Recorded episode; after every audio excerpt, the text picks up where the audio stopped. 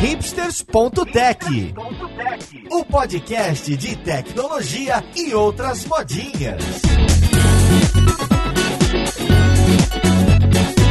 Olá, caro ouvinte, seja bem-vindo a mais um episódio do seu podcast preferido de tecnologia. Esse é o hipsters.tech. Eu sou Paulo Silveira e o assunto de hoje é tentar resolver os problemas de infraestrutura da sua empresa, do seu sistema de tecnologia, do seu deploy e fazer isso tudo misturado com os desenvolvedores ou algo por aí. Então hoje a gente vai falar de DevOps. Vamos lá pro podcast ver com quem que a gente vai conversar.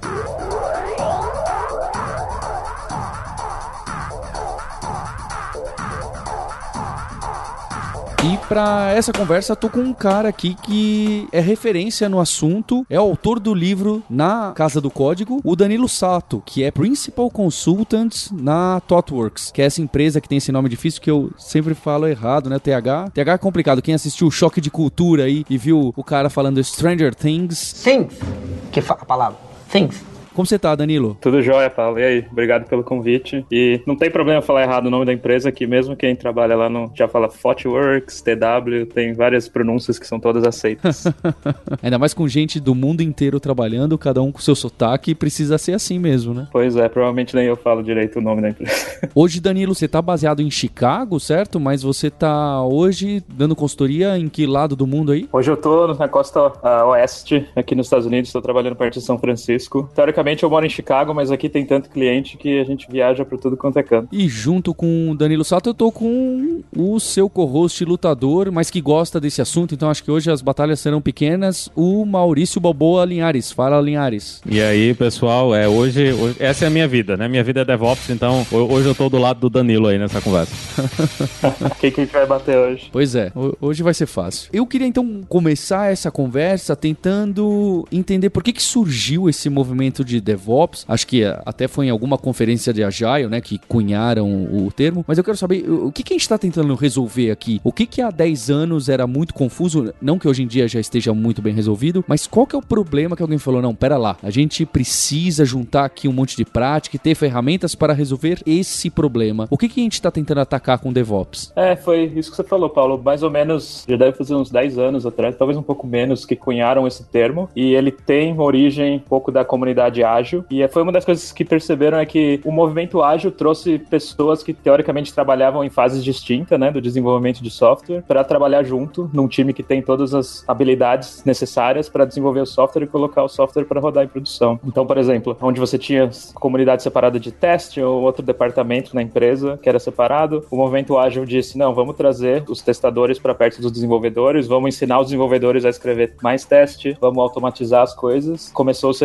a obter resultados melhores. E DevOps foi meio que uma extensão até disso daí, porque mesmo quem ainda estava trabalhando com desenvolvimento ágil e escrevendo mais teste ou escrevendo código, entregando código mais rápido, sempre tinha uma divisão nessas empresas de como é que esse software acaba chegando em produção. E aí era sempre esse handoff, tem uma equipe separada de operações, porque tinha essa impressão de que ah, para colocar em produção é mais complicado, vamos ter mais processo, não pode ser qualquer um que pode fazer. A desenvolvedor a gente não confia. Era um pouco assim da, da mesma divisão que tinha antes entre desenvolvimento e teste teste, mas para a próxima fase que era colocar o código em produção. Como parte da filosofia ágil é tentar otimizar, né, olhando mais para o processo ponta a ponta, é, não fazia muito sentido você otimizar um pedaço e deixar ainda essa barreira entre desenvolver o software e botar em produção e ter times diferentes com incentivos diferentes às vezes para que não não faziam com que eles colaborassem tão fácil. Então, por exemplo, o time de desenvolvimento, geralmente você mede o time por quantas funcionalidades eles conseguem entregar, quantos bugs eles conseguem corrigir, e eles são incentivados a estar basicamente dando software constantemente. Geralmente o time de operações é o contrário, eles são incentivados pela estabilidade do sistema. Então, por exemplo, você não quer que o sistema caia quando está em produção, então eles estão medindo quanto tempo o sistema está no ar, quantas vezes ele cai, quão rápido a gente consegue recuperar quando tem algum problema. Então, o incentivo deles é mais na estabilidade e, teoricamente, quanto mais você muda alguma coisa, maior é a chance de que vai quebrar. Então, muitas das práticas antigas assim de operações eram meio com essa filosofia de tipo, ah, se não está quebrado, não vamos encostar, porque a gente precisa que o negócio continue rodando. Tinha muita empresa rodando o sistema que tava no computador embaixo da mesa de alguém, assim, que ninguém sabia o que estava acontecendo, porque tava rodando e ninguém quer encostar. Então tinha um pouco dessa divisão de incentivos e divisão de responsabilidades, que o homem de DevOps no começo começou a falar, bom, por que, que tem que ter essa outra barreira aqui, né? Se, se deu certo com o teste, por que, que não dá certo com a parte mais de operacional? E por que, que essas diferentes pessoas não podem trabalhar juntas e complementar o conhecimento uma das outras para melhorar o processo de ponta a ponta? Então foi meio que daí que surgiu. Acho que, Danilo, você está colocando que os times até meio que jogavam contra. Dado como o jogo estava definido, era interessante para o pessoal de infraestrutura que você fizesse menos deploys, porque a chance de parar de funcionar e ter mais downtime, etc., é maior se você fizer mais deploys, se a coisa não está organizada dessa forma automatizada e tal, que a gente vai conversar bastante. Era mais ou menos isso? Basicamente isso mesmo. Quer dizer, ninguém vai, não pode ficar o sistema estático o tempo inteiro, né? Porque ele sabe que a empresa que está usando o software vai precisar melhorar e vai precisar colocar coisa em produção. Mas os processos que tinham para tentar colocar o software em produção não ajudavam essa colaboração e às vezes as coisas quebravam mesmo, porque não dá para evitar mudança o tempo inteiro. Então, quando quebrava, aí criava incentivo mais ainda para falar: ah, tá vendo? Quebrou da outra vez porque não fez tal coisa. Então, vamos criar mais processo aqui para evitar que esse tipo de quebra aconteça de novo. Quanto mais processo coloca, aí menos vezes você consegue fazer esse deploy. Então, você acaba acumulando mais, mais mudanças a cada vez que tem um deploy. Então, o deploy era sempre um evento super importante, assim, porque tem tanta coisa que pode dar errado ou que pode quebrar que todo mundo tenta colocar processo em volta disso para evitar que aquilo dê muito errado. Então, sempre o deploy era um, uma parte do dia ou do mês, ou dependendo quantas as pessoas faziam deploy, que era ninguém queria ficar parte daquilo, porque, tipo, ah, vai quebrar, a gente sabe, tem tanta coisa acumulada que vai quebrar. Então, criava esse ciclo meio vicioso, assim, de tipo, ah, vamos botar mais processo, com mais processo demora mais para fazer deploy, quanto mais demora, mais mudança acumula, e aí quanto mais mudanças você tem, maior é o risco de que alguma coisa dê errado, né? E aí quando dá errado, você vai querer botar mais processo. Então fica nesse ciclo que acaba se perpetuando. Acho que outra coisa que acontecia muito também, e que a gente ainda vê hoje, né, é a questão de não o, o modo que a gente fazia a implantação e o modo como as pessoas no geral trabalhavam com a infraestrutura era muito frágil. A, a automação que a gente tem hoje de trabalhando com nuvem, com todas de com containers, com toda a magia que a gente faz hoje para executar uma implantação, não é a mesma que acontecia nessa época, né? Nessa época a gente ainda tinha aquela coisa de que se você tivesse indo muito bem, você tinha uma ferramenta feito o Capistrano que fazia SSH na sua máquina, copiava uma coisa, rodava os logs e mas era tudo isso era uma operação manual porque você apertava um botão na sua máquina pessoal de desenvolvimento, essa máquina fazia a implantação, né? Era tudo ainda muito frágil porque dificilmente você pensava, ah, mas e como é que eu vou garantir que essa implantação que eu fiz agora, ela realmente é, é saudável, né? Ela vai continuar funcionando para os clientes sem implantar ela no ambiente de produção. Então, poucas pessoas pensavam, ah, vou mandar só um pedaço do tráfego aqui ou fazer a implantação dos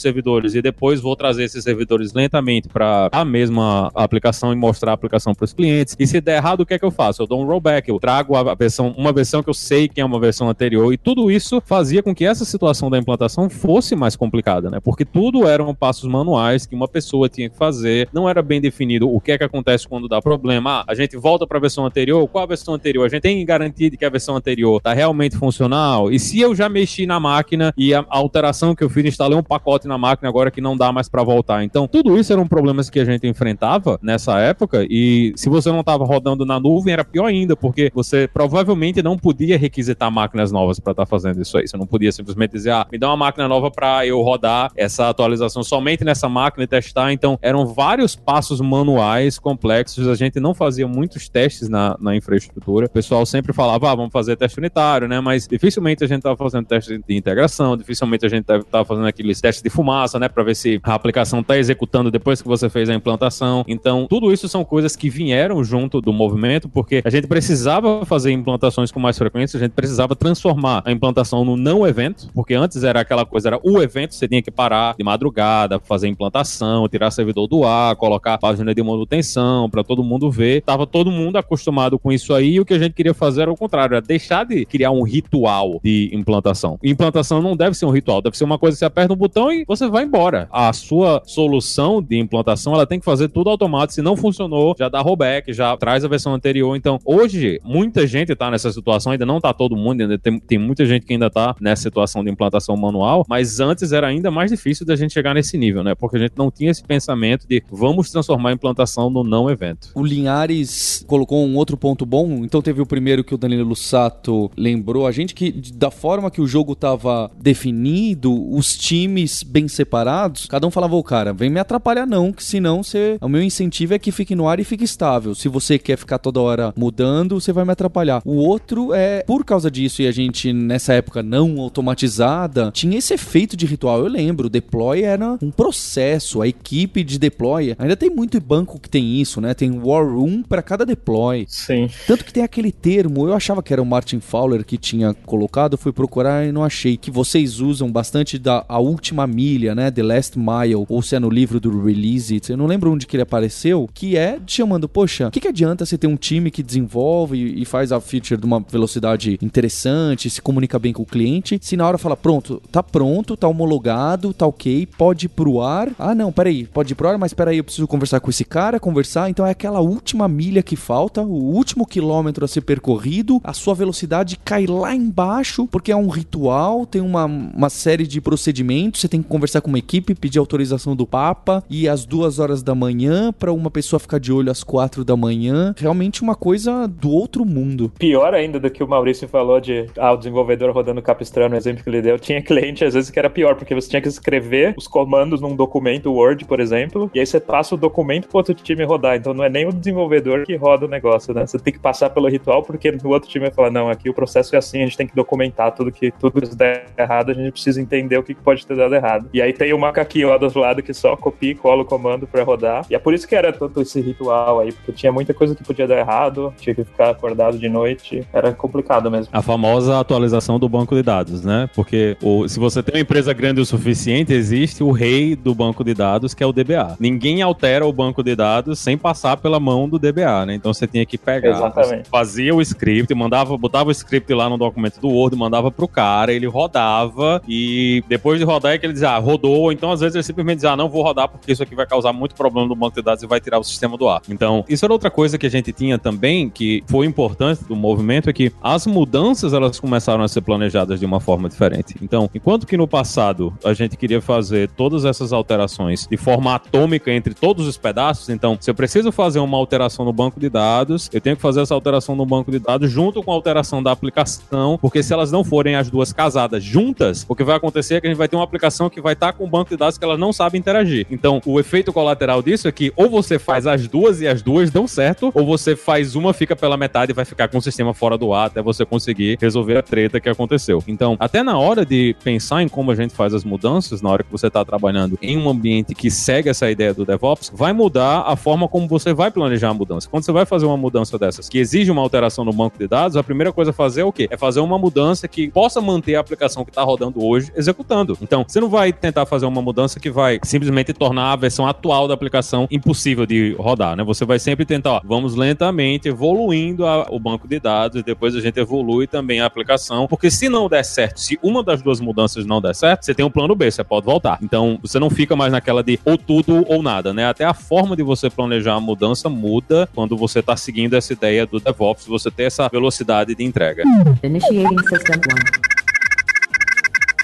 Bem, então acho que o, o, pro ouvinte para mim tá claro quais eram os problemas. E o que que então sentaram e definiram como práticas e o que que a gente tem que tentar atingir para ter uma infraestrutura mais ágil e poder dizer que eu tenho um time de DevOps ou sei lá, eu que eu trabalho dessa forma. Time de DevOps é um, é um, é um assunto complicado, porque uma das coisas que aconteceu é tipo, ah, vamos querer seguir essa filosofia, vamos criar um time de DevOps então. Só que a ideia do time de DevOps meio que vai contra a ideia original de tipo, vamos fazer as pessoas colaborarem mais. Eu ia mudar um pouco o assunto quando o Maurício estava falando para fazer um pouco do papel do advogado do diabo, assim, colocando o chapéu do time de operações. Várias dessas coisas, às vezes, que a gente fala, ah, é um monte de processo, é um monte de burocracia que o DBA ou pessoa de segurança vão colocar no caminho. Muitas dessas coisas são importantes, na verdade, né? E o problema era justamente esse que você estava deixando pro final, porque você não tinha pensado nisso conforme você estava desenvolvendo a aplicação. Então, a ideia da colaboração é trazer um pouco desse conhecimento que o pessoal de operação tem, porque eles rodam o sistema em produção o tempo inteiro, é, não colocar eles como os inimigos, né? Do,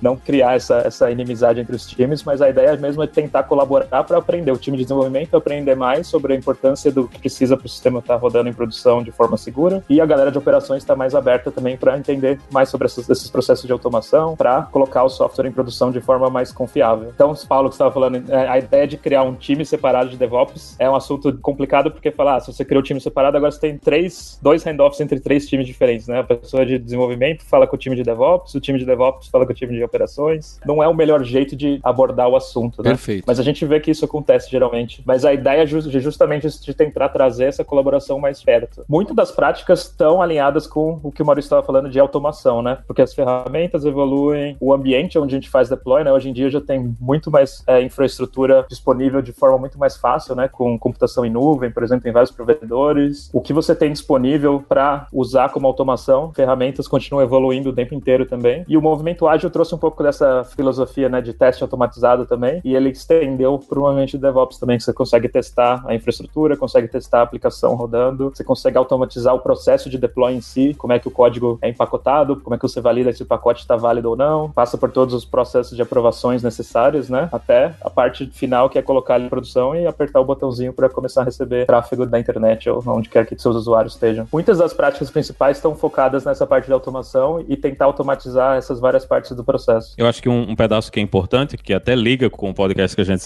lançou há pouco tempo, foi o de Kanban, é que uma das primeiras coisas que você deve fazer quando você está correndo para esse lado de DevOps é aumentar a visibilidade de tudo o que está acontecendo. Porque na hora que você começa a entender onde é que está o problema, então imagina que o, o seu problema é que você está demorando um mês para fazer uma implantação porque você, todas as últimas vezes que você tentou implantar mais rápido, deu algum problema na hora que você tentou implantar. Ou o banco de dados não estava atualizado, ou quebrou alguma outra funcionalidade que você não lembrava que estava lá, ou aconteceu alguma coisa que causou um problema. Então, na hora que você aumenta a visibilidade você vê onde é que os gargalos estão, então, se é um gargalo, é um gargalo de desenvolvimento, é um gargalo de teste, é um gargalo de falta de infraestrutura, é um, é gargalo de falta validação depois que colocou a coisa no ar, eu acho que na hora que você começa aumentando a visibilidade tentando entender onde é que os problemas estão, onde- é que está a coisa que está evitando que você faça uma implantação todos os dias ou várias implantações por dia, é aí que você começa a atacar o problema, né? É nesse momento que você vai chegar e vai dizer, olha, a gente tá com um problema, porque toda vez que a gente implanta, depois que a gente implanta, a gente descobre que tem um bug que quebrou alguma coisa na aplicação. Então, para resolver esse problema, o que é que você vai precisar? Você precisa melhorar os testes lá de integração, ou você precisa fazer testes que rodem depois que a aplicação está implantada em produção. Você precisa melhorar os dados que você tem em um ambiente de stage, né? Um ambiente de pré-produção que você possa ter para testar. Então, eu acho que um, um dos primeiros passos que a gente tem que seguir é começar nessa parte de, né? Você vai ter que fazer esse ferramental, você vai ter que usar as soluções que você tem do provedor de software que você tem, se você está rodando na nuvem, se você está rodando num data center próprio, mas você só vai saber onde é que está o problema, né? Onde é que você começa a atacar depois que você adicionar visibilidade a todos os processos e você entender onde é que está parando, onde é que o código está parando, onde é que a aplicação para antes de chegar em produção ou se ela está parando depois que ela chegou em produção. Tem uma prática que a gente fala, né, que é uh, o, eu não sei como é que é tradução certa em português, mas o deployment pipeline. Ou seja, exatamente fazer isso que você falou, é tentar mapear todo esse processo, né, o que, que acontece com o software desde que você escreve o código, todas as fases que ele passa, todas as camadas de aprovação, até ele chegar em produção. E a ideia do que você tenta usar ferramentas e, e- e automação, ter esse processo visível e automatizado, para você realmente começar a ver onde é que esses gargalos estão acontecendo e achar pontos de melhoria, né? Às vezes você precisa colocar um pedaço a mais, ou às vezes tem fase que vai ser manual, porque, sei lá, você precisa ter, o usuário precisa olhar, né? E precisa homologar, vamos dizer, sua empresa não está preparada para fazer deploy toda vez que o commit passa os testes automatizados, precisa que alguém veja e, e aprove. Tudo bem, se tem essa aprovação manual, você modela isso no seu pi- pipeline para falar, tá, quando chegar aqui, alguém vai ter que apertar o botão para falar que pode ir para frente ou não pode. E tentar capturar o máximo desses passos possíveis, né? Tipo, tudo que pode dar errado no caminho, tudo que exige alguém tenha que fazer uma ou uma mudança ou alguma validação manual no meio do processo. Tentar trazer isso pipeline para você enxergar e conseguir melhorar dali para frente.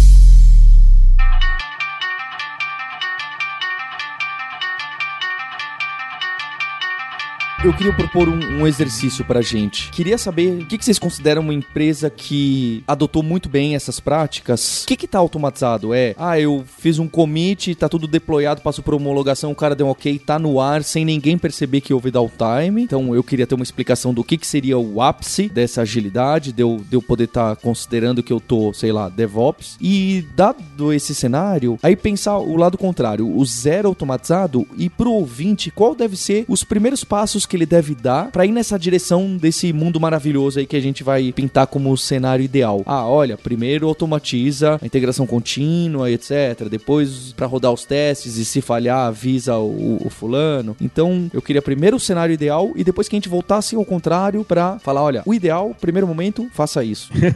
Olha, no lindo mundo da imaginação, na hora que entrou o commit no master, o pipeline começa e só termina quando o código cai em produção. Esse é o, o, o mundo que a gente quer, né? O mundo ideal que a gente quer. Não tem interação com ninguém. Se você mandou aquele commit pro master, ele tem que bater em produção aí o mais rápido possível e com mais garantias possíveis, sem ninguém ter percebido que nada aconteceu. Então, não, não é para ter nenhuma interação com nada, ninguém é para apertar botão em lugar nenhum e o cliente tem que receber a nova funcionalidade sem nem perceber que a nova funcionalidade tá lá. Eu acho que esse é o, o mundo ideal, né? Assim que a gente sonha que todos os ambientes eles devem acontecer. E se acontecer alguma coisa no meio do caminho, a própria automação ela tem que ser capaz de detectar que aconteceu isso aí, aumentou a quantidade de erros, a aplicação falhou em algum teste de pós-produção, né? Quando a coisa tá rodando já lá, e a própria pipeline vai lá, desfaz a atualização, mais uma vez, sem ninguém perceber que tudo foi desfeito. Esse eu acho que é o ambiente que a gente imagina que seja o mundo ideal na hora que você tá trabalhando com software. É, eu concordo. E tem a parte também do usuário final não perceber, né? Que teve aquilo que o Paulo falou, de ter downtime, que acho que é outra coisa importante. Tem várias práticas que a gente pode aplicar para tentar minimizar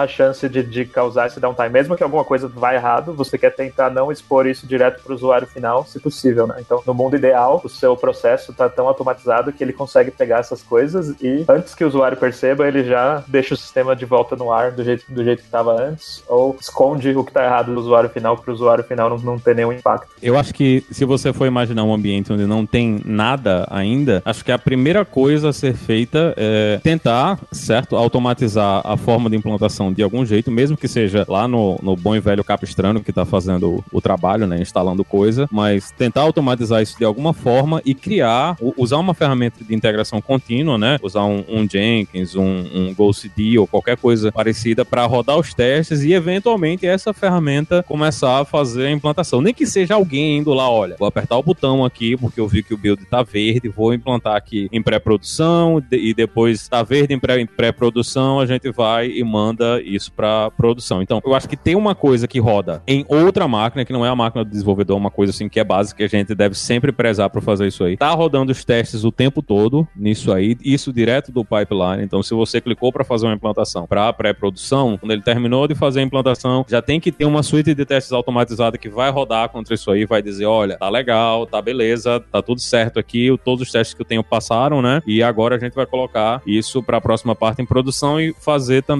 os testes de novo. Então, não é uma coisa assim, cara, isso é muito difícil de fazer. Não é difícil, mas exige uma mudança, às vezes exige uma mudança cultural e exige também que você tenha confiança nos testes que você está escrevendo. Primeiro que você tenha testes, que a gente sabe que ainda tem muita gente que trabalha nesses ambientes que não tem testes ainda, e depois que você tenha confiança na suíte de testes que você tem e que você tenha visibilidade caso alguma coisa aconteça depois em produção, né? Quando a coisa tá rodando. Então, além de você ter a confiança, você vai ter que ter métrica, você vai ter que ter log, você vai ter que ter uma forma de avaliar a saúde da aplicação. Não só do seu ponto de vista, mas de alguma forma também do ponto de vista do cliente. Então, a gente volta mais uma vez para aquela coisa da visibilidade. As coisas tem que colocar visibilidade em tudo para que você consiga avaliar a saúde da aplicação. É, Esse é um ponto bem legal, na verdade, Maurício, que eu tava pensando ah, da pergunta do Paulo, de como é que você começa. E acho que é importante ter isso que você falou, do teu, sua ferramenta de CI, CD, GoCD ou Jenkins ou o que quer que seja, para te ajudar a automatizar o processo de pôr o software no ar, né? Mas isso que você levantou agora de ter visibilidade do processo que já tá em produção é super importante também, né? Então, como que você monitora se o que já tá lá continua rodando, né? Como é que você é, recebe um aviso se o sistema saiu do ar? Você, porque assim, a gente sabe que nem todo mundo tem teste automatizado, mas o seu software vai ser sempre ser testado por alguém. Se não for alguém que você escolhe, vai ser o usuário final em última circunstância. E uma das coisas que eu vejo também em termos de prática, assim, que a maioria dos clientes tem é, vamos supor, você não tá confiante de tipo, ah, beleza, se passou os testes automatizados, já vai para produção. Então o que acaba acontecendo é que você tem vários ambientes que são antes de produção para você validar ou para outras pessoas olharem naquele ambiente que é mais integrado, vamos dizer assim, que não é produção ainda, mas que é mais parecido com produção, né? Então você vai ter meio que uma progressão dos ambientes e teoricamente cada vez que você passa para o próximo, ele está mais e mais próximo de produção. E aí você modela isso também no seu no seu pipeline de deploy, né? Então na ferramenta vai ter, ah, passou os testes, então eu vou fazer o deploy nesse ambiente de QA, por exemplo. E aí aí você roda outros tipos de teste lá. Vamos supor quero rodar teste de performance para ver se a minha aplicação vai retornar no tempo que eu preciso que ela retorne. Ou eu vou rodar teste de estresse para ver o quanto que eu consigo carregar essa aplicação até ela quebrar. Você pode fazer outros tipos de testes em outros ambientes que não são produção para te dar mais confiança de que aquele commit está bom para passar essa próxima barreira, vamos dizer assim, antes de chegar em produção. É, Eu acho até que a gente pode. A Roberta, que tá de vez em quando aqui com a gente do Stack Overflow, ela gosta de lembrar que o- eles fazem implantação no Stack Exchange, né? E quando começa a gritaria no Stack Exchange que tá quebrado, aí eles vão lá, consertam o bug, né? E depois que passou pelo Stack Exchange, tá todo mundo satisfeito lá no meta, né? Do Stack Exchange, é que vai efetivamente pro Stack Overflow, pro resto da população de desenvolvedores re- finalmente usar, né? Então já passou por todas as pessoas que estão usando o meta, tá todo mundo fazendo uso, estão sendo os testadores de graça lá pro pessoal do Stack Overflow antes de chegar no Stack Overflow. Mas nem todo mundo tem isso, né? Nem todo mundo tem um, um- um ambiente desses e uma comunidade que vai trabalhar para fazer esse tipo de coisa para você. Então eu acho que essa coisa de você criar visibilidade em produção para você perceber rápido que tem uma coisa quebrada, talvez seja até mais importante do que a gente chegar no pipeline. Você ter alguma coisa, algum processozinho automatizado que vai testando e, e assim, às vezes o pessoal pensa, ah, eu vou ter que rodar minha suíte de testes inteira para isso aí. Não precisa. Você tem que descobrir quais são as coisas mais importantes na sua aplicação e você cria um processozinho que chama essas coisas mais importantes de forma automatizada do lado de fora lá, usando um Selenium da vida, né, para simular um, um navegador ou qualquer outra solução dessas para fazer pelo menos o, o- o caminho feliz, né, o caminho que garante que você está testando aquela coisa básica e vai dizer para você, olha, consegui fazer aqui ou não consegui fazer aqui, porque isso pelo menos já vai dar visibilidade para você antes do cliente reclamar, porque a pior coisa que pode acontecer, pelo menos para mim, é o meu cliente reclamar de alguma coisa que quebrou na minha infraestrutura antes de eu descobrir que esse pedaço da infraestrutura está quebrado. Então, eu acho que a gente, tanto como desenvolvedor, como o pessoal do DevOps de infraestrutura, a gente tem que ter essa coisa de que a gente tem que descobrir que as coisas quebraram antes de alguém chegar e dizer, olha, tá quebrado, tá entendendo? Você é muito melhor que a gente seja proativo nisso aí, que a gente aumente a visibilidade nessa coisa para receber o, o, o, o aviso internamente, né, já ser alertado internamente, antes do pessoal chegar e dizer, olha, isso aqui tá quebrado, vamos aqui consertar isso aqui que tá acontecendo. Essa prática aí, até que você falou de ter uma pseudo-produção, né? Que o pessoal do Stack Overflow tem lá. É uma prática até que, mesmo se você não tem essa comunidade, tem uma prática que a gente fala que é fazer um release canário. Mesmo que você tá lançando a sua mudança para os usuários finais, você não precisa colocar todo mundo no- de uma vez na, na, na versão mais nova, né? Você pode lançar para talvez uma porcentagem pequena dos usuários para geralmente testar, ver se está estável mesmo. E aí aos poucos você vai aumentando essa porcentagem de quem que tá acessando a versão mais nova. E aí depois de um certo tempo todo mundo tá usando a versão mais nova. Mesmo quando tem o risco, né, de alguma coisa dar errado, você tenta minimizar o impacto. né? Se possível, se você tiver esses ambientes pseudo-produção às vezes lança só para os seus funcionários da empresa primeiro e eles estão testando para você de graça, vamos dizer assim. É, mas quando não dá, você pode até usar essa prática em produção de verdade para ir afetando os usuários, não todos de uma vez só, quando tem esse problema. Initiating System 1. Esse processo do Canary de meio que você tá com dois sistemas rodando ao mesmo tempo em produção, certo? Eu tenho um para um conjunto menor de pessoas que vão ter o meu produto a versão mais nova e outro que é aquele que já tava rodando lá, porque eu não quero também me arriscar de ter um bug, de ter alguma coisa estranha. Me parece que em muitos casos não é tão complicado, mas se eu tô usando aquela maneira clássica com banco de dados relacional e o banco de dados é muito diferente da versão anterior, manter isso os dois ao mesmo tempo e os dados sincronizados ali ou tudo no mesmo banco me parece bastante trabalhoso. E, e isso seria um estágio mais avançado do DevOps ou, ou dá pra encarar aí? Eu acho que é um pouco mais avançado, mas assim, esses problemas que você levantou são coisas que você vai ter que atacar eventualmente, né? Então, se o seu deploy é acoplado e você precisa pensar em todos esses componentes que vão precisar atualizar do mesmo, ao mesmo tempo ou não, é, ele vai tornar mais difícil, né? Então, talvez você queira primeiro pensar, tipo, ah, será que eu consigo desacoplar os meus componentes para conseguir é, fazer deploy de um componente não tá atrelado com aquele outro, né? É, então, isso- essa é uma prática interessante que tem mais a ver com, tipo, ah, como é que tá a arquitetura do seu sistema, né? Que tipo de dependência que ele tem entre um com o outro. E a outra coisa, eu acho que afeta essa decisão também, né? Que você falou, ah, tá, se eu tenho dois sistemas rodando ao mesmo tempo, depende muito da onde que a sua infraestrutura tá rodando, né? Então, tipo, se, se para você ter dois sistemas rodando ao mesmo tempo significa preciso ter servidores no meu data center rodando ao mesmo tempo, ou preciso comprar máquina nova, né? O quanto mais difícil for conseguir infraestrutura, mais difícil vai ser aplicar essa prática. Mas hoje em dia tem muita coisa de computação em nuvem, containers, Kubernetes, né? várias ferramentas que te ajudam a você criar, usar a infraestrutura de verdade de forma mais dinâmica, vamos dizer assim, e deixar o controle de qual infraestrutura que você precisa na automação também. Então você consegue automatizar esse provisionamento da infraestrutura também. Você precisa de,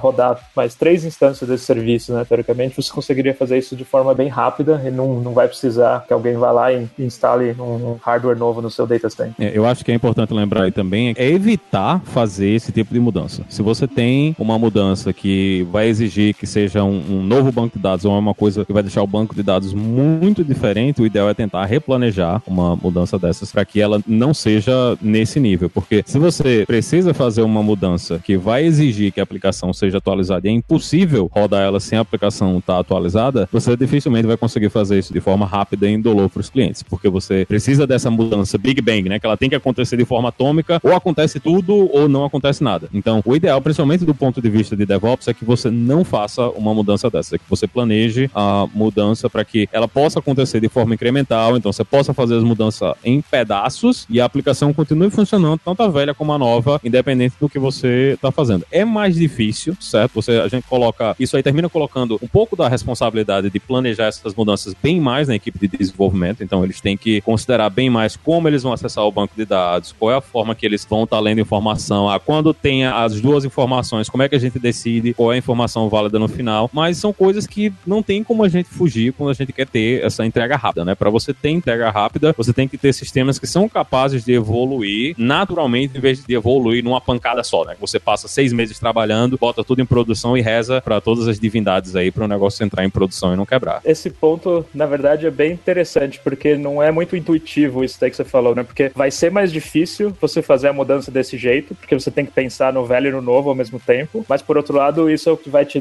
diminuir o risco. Então, um exemplo que eu às vezes costumo, quando eu tô explicando esse conceito para alguém que nunca pensou desse jeito, aqui em São Francisco, por exemplo, tem a Bay Bridge, que é aquela ponte que liga São Francisco pro outro lado da Bahia. Todo mundo sabe que aqui em São Francisco, na Califórnia, né, tem bastante risco de terremoto por causa da falha de San Andreas e coisas do tipo. Então, a cidade queria construir uma versão nova dessa ponte que seria mais resistente a terremotos. O que, que eles fizeram? Eles não falaram, ó, oh, galera, vamos fechar aqui a Bay Bridge por 10 anos, né? A gente vai construir essa ponte nova, mas garanto para vocês que vai ser muito mais seguro, vai ser mais seguro contra terremotos e vai ser bem melhor, né? Então, durante 10 anos, todo mundo tem que dirigir em volta da Baía de São Francisco para ir de um lado para o outro. Quer dizer, não ia nunca dar certo isso. Então, o que eles fizeram, na verdade, foi: deixa a Bay Bridge que tá funcionando lá, vamos começar a construir a ponte nova do lado da ponte que já tá velha lá. Durante todo esse tempo, todo mundo tá usando a ponte que funciona ainda e a ponte nova vai construindo. E aí, quando a ponte nova ficou pronta, aí sim eles falaram: ah, beleza, agora vamos começar a usar a ponte nova e podemos desligar a ponte velha. Então, é basicamente aplicar esse mesmo tipo de pensamento pro software. E isso aplica em vários níveis, assim, se você fizer um pouquinho de esforço, às vezes coisas que parecem, tipo, ah, não tem como desacoplar essas coisas, sempre vai ter o jeito de, talvez dê um pouco mais de trabalho, mas sempre tem um jeito de falar, ah, tá, se a gente fizer tal coisa, vamos botar um feature flag aqui, por exemplo, para ver se vai para ponte velha ou para ponte nova, ou se vai ligar a funcionalidade nova ou a funcionalidade velha, né? Vai ter mais código, às vezes, que você precisa dar manutenção durante esse período de transição, mas depois de um tempo, quando a coisa nova já tá funcionando direito, você pode desligar o feature flag, até apagar o, o código antigo que não precisa mais, e você diminuiu o risco, e durante esse tempo todo, o sistema estava em andamento, né? As pessoas estavam cruzando a ponte. Então você acaba aumentando a estabilidade, né? Às vezes com um pouco mais de trabalho, mas diminui o risco. Danilo, agora que você falou aí, você vai ter que explicar o que é feature flag.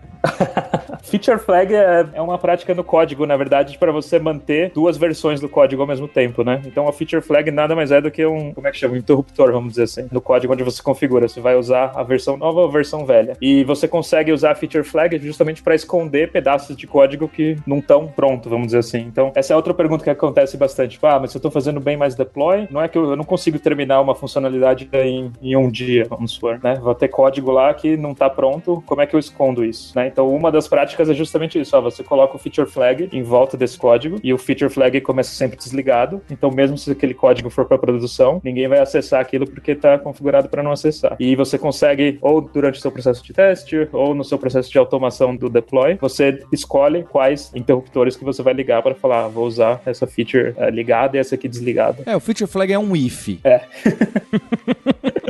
Mas, mas ele pode ser bem mais complexo. A gente tem o chique do feature flag, que o, o Paulo sabe muito o que é, que é, que é o teste AB, né, Paulo? É verdade. Ué, mas no caso do teste AB, você não tá testando uma feature incompleta, né? A gente não tá querendo esconder, poxa, olha, isso aqui ainda não tá pronto, esse header novo aqui que eu tô fazendo com framework novo. No teste AB você realmente quer considerar qual que é melhor, certo? Eu acho que no feature flag você tem outros objetivos, mas realmente é, é algo próximo. É, em termos de implementação, às vezes é parecido mesmo. Isso. Mas uma coisa, por exemplo, vamos supor, eu quero usar feature flag. Uma das coisas que eu vi já em clientes é, beleza, o cara vai lá e ele espalha esses if no código inteiro. Então, tipo, uma feature flag tem if em trocentos lugares no sistema. E aí, geralmente, você acaba deixando, isso torna o código bem mais difícil de dar manutenção, né? Então, é, uma das coisas que eu tento fazer, por exemplo, quando a gente está implementando essa prática, é tentar minimizar os pontos onde essa feature flag vai ser ativada ou não. Se está ativando em vários lugares, quer dizer que a feature não está muito bem acoplada, né? Essa mudança está espalhada em vários lugares. Então, por exemplo, quando eu fiz isso num cliente que eles estavam, a gente estava usando o banco de dados para conseguir, vamos supor, informação de eventos que eu ia colocar no calendário, e o cliente estava querendo migrar para usar um outro serviço que o outro time tinha desenvolvido, né? Que em vez de buscar do banco, do meu banco de dados, eu ia chamar esse serviço, que eles tinham mais eventos lá, vamos supor. Então, na primeira vez que a gente começou a fazer isso, falar, ah, vamos precisar colocar um feature flag aqui para ver se a gente vai usar o banco ou se vai usar o serviço. E logo no começo começou a espalhar esses ifs em vários lugares. Tipo, a todo lugar onde eu preciso acessar um evento, eu vou colocar o ifzinho lá para ver de onde que eu busco. Né? Então, o que a gente acabou fazendo é vamos criar uma, uma abstração aqui dentro do sistema para esconder, tipo, ah, vamos ter alguma coisa que me provê eventos, né? Vamos por um, um repositório de eventos aqui e a implementação desse cara vai escolher se ele vai para o banco ou se ele vai chamar o serviço. Então você meio que ajunta num lugar só a decisão, né, da onde que esse feature flag vai estar ativado ou não, e o resto do sistema você tem que refatorar para passar por esse novo conceito que você introduziu, que é o repositório de eventos, vamos dizer. E no fim das contas acabou melhorando o design do sistema, porque antes tinha esse monte de coisa espalhada em todo lugar que acessava o banco direto que a gente nem sabia. E aí quando colocou essa abstração, começou a aparecer tipo, ah, por que a gente está chamando isso aqui direto daqui? Não devia chamar. Tá em práticas para você evitar criar problemas com feature flag, mas é, é uma técnica interessante para tentar minimizar o risco e permitir você fazer mais deploys. Que, que as pessoas falam tanto de infraestrutura como código? Onde que isso aparece? A infraestrutura como código é a prática basicamente de você declarar em código como que você espera que a sua infraestrutura esteja configurada. Quem já foi sysadmin ou já teve que instalar Linux na vida, você sabe que precisa instalar os pacotes, precisa instalar a atualização de segurança, você precisa mexer nos arquivos de configuração, precisa colocar os serviços para rodar. E várias dessas coisas antes era manual também. É alguém que vai lá, loga na máquina e começa a configurar tudo o que precisa fazer. E essas ferramentas de infraestrutura com código trazem isso para o código. Então, do mesmo jeito que você escreve código para o seu software, você vai escrever código para descrever como é que você espera que a sua infraestrutura esteja configurada. E aí a ferramenta vai lá e faz essa configuração de forma automatizada. Então, tudo que não está de acordo com o que você automatizou,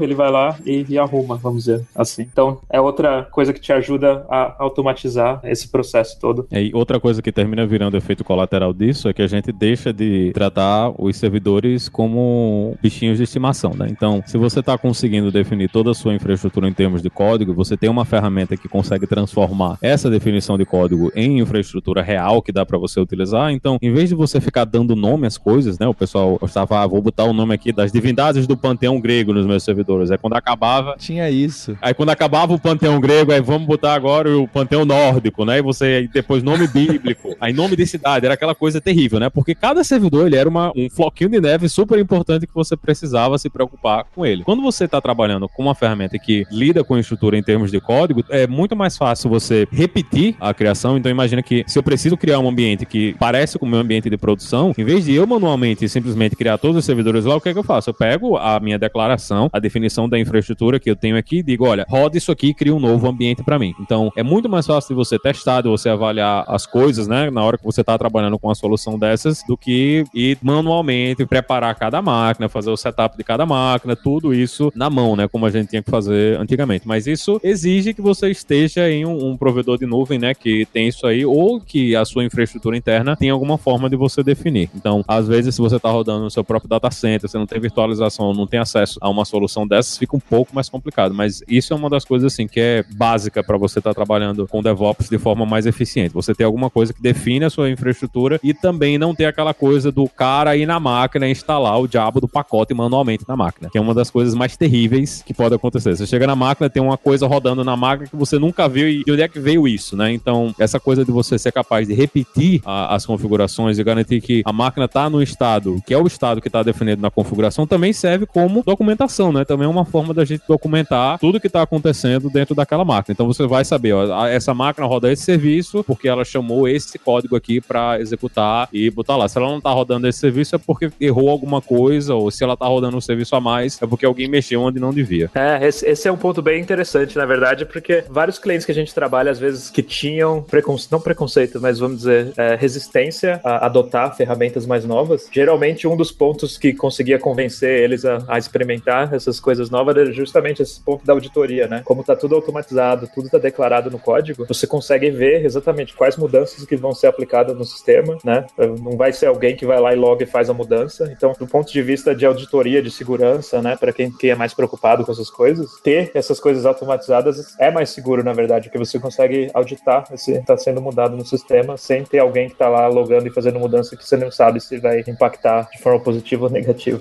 Initiating System 1.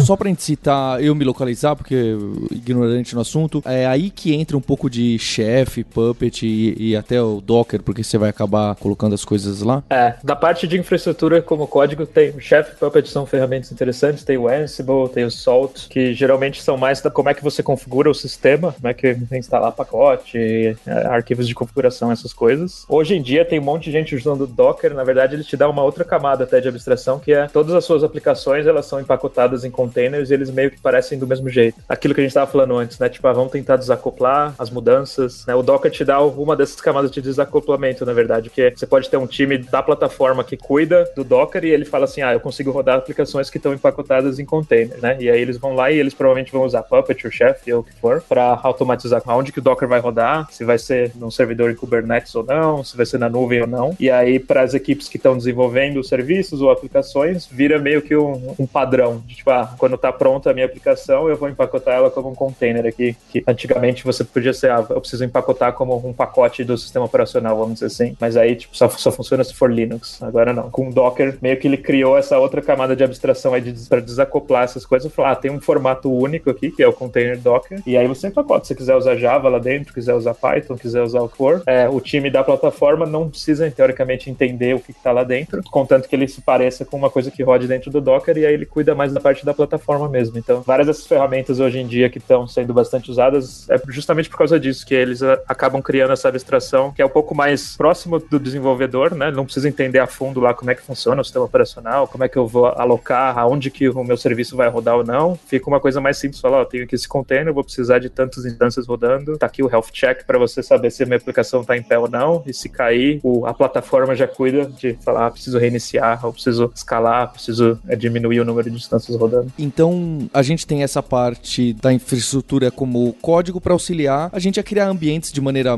mais fácil, reproduzível e não ficar com essa bagunça que vocês dois citaram de ah, faltou instalar tal pacote em tal servidor que tem um nome. Isso auxilia bastante nessa automação. E tem a parte da integração contínua, que é o cara que vai compilar nosso código, testar nosso código e, e falar que tá o master tá ok. E aí, o ponto que vai juntar esses dois seria o tal do, do delivery contínuo, a entrega contínua. Como que, perdão, o deploy contínuo? É, deploy contínuo é a prática de se você tem tudo automatizado, toda vez que o commit entra lá e passa por todas as fases que você definiu na sua pipeline de deploy, ele vai direto para produção, né, sem ninguém encostar. E tem uma distinção meio sutil aí de falar tipo, ah, entrega contínua ou é deploy contínuo, né? E a distinção é justamente nesse passo final aí se ele vai automático ou não para produção. Então, se você quer que alguém vá lá e ainda tem que dar a última aprovação para falar vai ou não vai, é entrega contínua que a gente fala. Então, se você quer que vai automatizado, todo commit que passa por todas essas barreiras entra direto em produção, você está fazendo deploy contínuo. E tem várias empresas que fazem deploy contínuo várias vezes por dia, né? Todas as mudanças estão acontecendo, estão entrando e vão, e vão para o ar direto. E para empresas que não estão prontas, né, para seguir essa prática, coloca essa barreira no final. Mas assim, em termos de prática, do que, que você vai ter que fazer, a maior parte das coisas aplica para os dois, né? Mesmo se você quer fazer só entrega contínua, ainda quer ter aquela parte da aprovação final ali. Muitas das outras práticas são super válidas do mesmo jeito. Você vai querer automatizar a infraestrutura, automatizar os testes o máximo possível, definir o pipeline, né? Então não é muito diferente em termos de como que é implementado. Eu acho que eu só adicionaria aí que tem que ter o quarto pé aí, que é a telemetria, né? Você tem que ter métricas, você tem que ter logs e você tem que ter isso de uma forma que seja fácil de acessar. Então, junto com isso tudo, você tem, a gente volta para aquela coisa que é ter visibilidade sobre tudo que está executando, para que você consiga perceber anomalias, né, na hora que elas começam a acontecer, sem que você seja surpreso com o pessoal. Acho que outro pedaço que tem que estar tá trabalhando sempre também é ter essa parte de telemetria toda visível e toda fácil aí, fazendo parte do pacote completo, né? Não adianta você ter uma, uma aplicação que tá, você está fazendo entrega contínua, você está colocando ela em produção direta, se você não sabe o que é que cada um desses deploys está causando quando a aplicação entra finalmente em produção. Então você tem que ter também essa coisa das métricas e da telemetria bem planejada e ser parte também da solução. Mais uma vez a gente vê que entrar nessa ideia de DevOps causa mais trabalho para todo mundo, porque a, a, gente vem, gente está partindo principalmente do ponto de vista do desenvolvedor, né? Que a coisa mais importante é desenvolver novas funcionalidades e a gente está chegando na ideia de que a coisa mais importante é código rodando em produção, é o código novo rodando em produção. Então, em vez de ser somente a, a responsabilidade da equipe de desenvolvimento, somente criar essa coisa, ah, eu vou escrever uma funcionalidade nova aqui, vou jogar essa funcionalidade nova por cima do muro e alguém vai botar ela produção. Não é assim, é. É assim que a gente pensava antes, né? Os desenvolvedores estavam sentados aqui, né, de um lado da casa, tem um muro, né, que você não vê quem tá do outro lado. Eles preparam um pacote, botam os pendrive, o CD, ou seja lá o que eles estão fazendo, e jogam por cima do muro pro outro lado.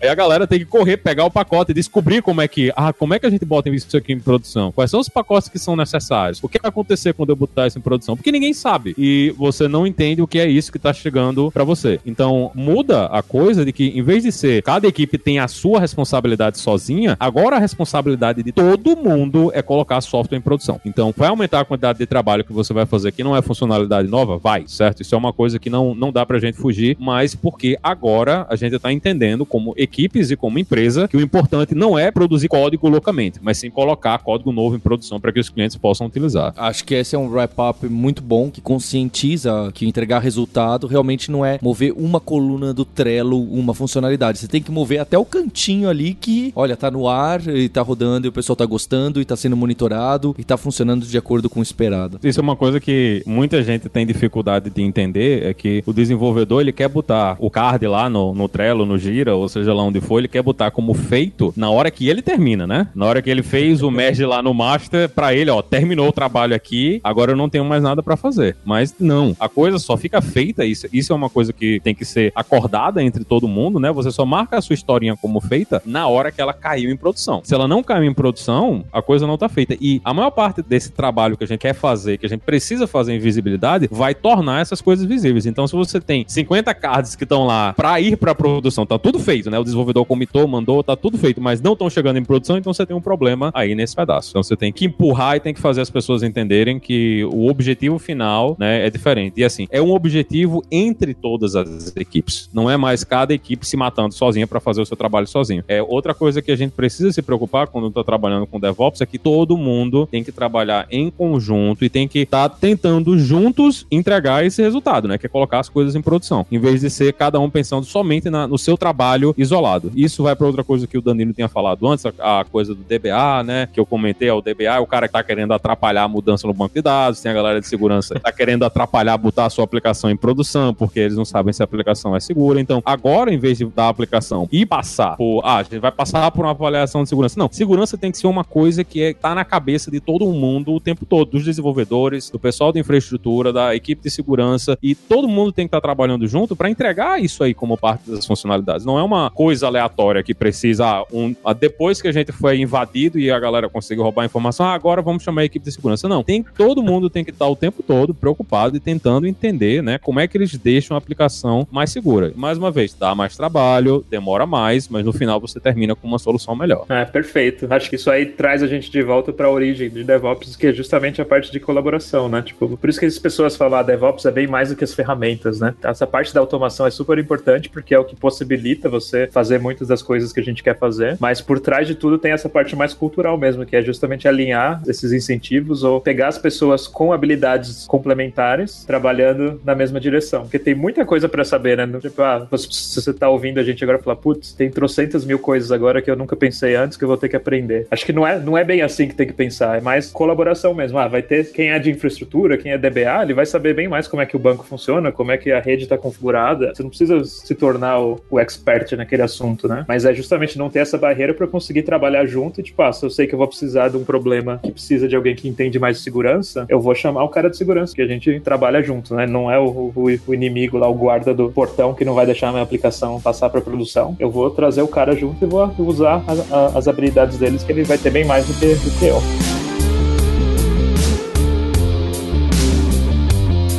Bem, eu acho que a gente passou por muitos tópicos aqui no, no episódio, é bastante informação, eu, eu, eu, gostei muito. Então acho que fica aí de recado pro ouvinte desses primeiros passos de atacar essa sua integração contínua, de começar a tratar a infraestrutura como código para você automatizar os ambientes e, e, ter esse poder de poder replicá-lo sem essa preocupação do que está faltando, se tem ou se não tem, e até os estágios mais avançados de entrega, deploy contínuo, fazer o monitoramento que tem também lá no, no livro do Danilo Sato. E mais algum recado que eu tô esquecendo para esse começo? Não, acho que é, é isso aí mesmo, rapaz. Ah, o principal começa aí, tendo o básico, você consegue evoluir. E sempre tem coisa para melhorar. Olha aí, comprem o livro do Danilo e tem o, o, livro de Site Reliability Engineering também do Google, que é gratuito, tá em inglês, né? Mas vale também muito a leitura. Tem vários insights aí que às vezes a gente pensa, ah, o Google trabalha diferente de todo mundo. Nem tanto. Tem muita coisa lá no livro que você vai ver que você consegue aplicar e vai fazer fazer muito sentido na, no seu dia a dia, né? Na hora que você está desenvolvendo e colocando aplicações em produção. E é gratuito. Eu queria aplicar aqui. Eu clicava aqui no stop do, do gravador, já caía no Trello lá do pessoal da Radiofobia, eles editavam e tava no ar.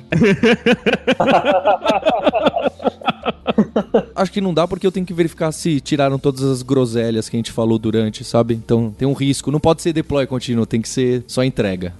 Isso aí. Então eu queria agradecer bastante o Danilo Sato pelo tempo, um, um fuso horário maluco aí em São Francisco. Espero vê-lo em, em, outros episódios, Danilo. Oh, com certeza. Eu que agradeço, Paulo. Valeu pelo convite. Estou sempre aí disponível para conversar com você, Maurício e os ouvintes. Agradecer ao Maurício Linhares pela participação aí, presença constante no, no programa. Em especial a você ouvinte pelo seu download, pelo seu compartilhamento desse episódio que eu achei que ficou muito bacana. Para a empresa que está ainda batendo a cabeça nesse assunto, entregar, chega lá no final, nunca consegue fazer o deploy, mande pro seu colega, pro sua amiga, pro seu amigo. Não deixe de dar uma avaliação pra gente aí de 5 estrelas no iTunes e de visitar o hipsters.jobs para ver vagas de emprego, colocar a sua vaga aí pedindo pro pessoal dar uma, uma mão em DevOps. E a gente tem um compromisso na próxima terça-feira. Até o próximo episódio. Hipsters, abraços. Tchau.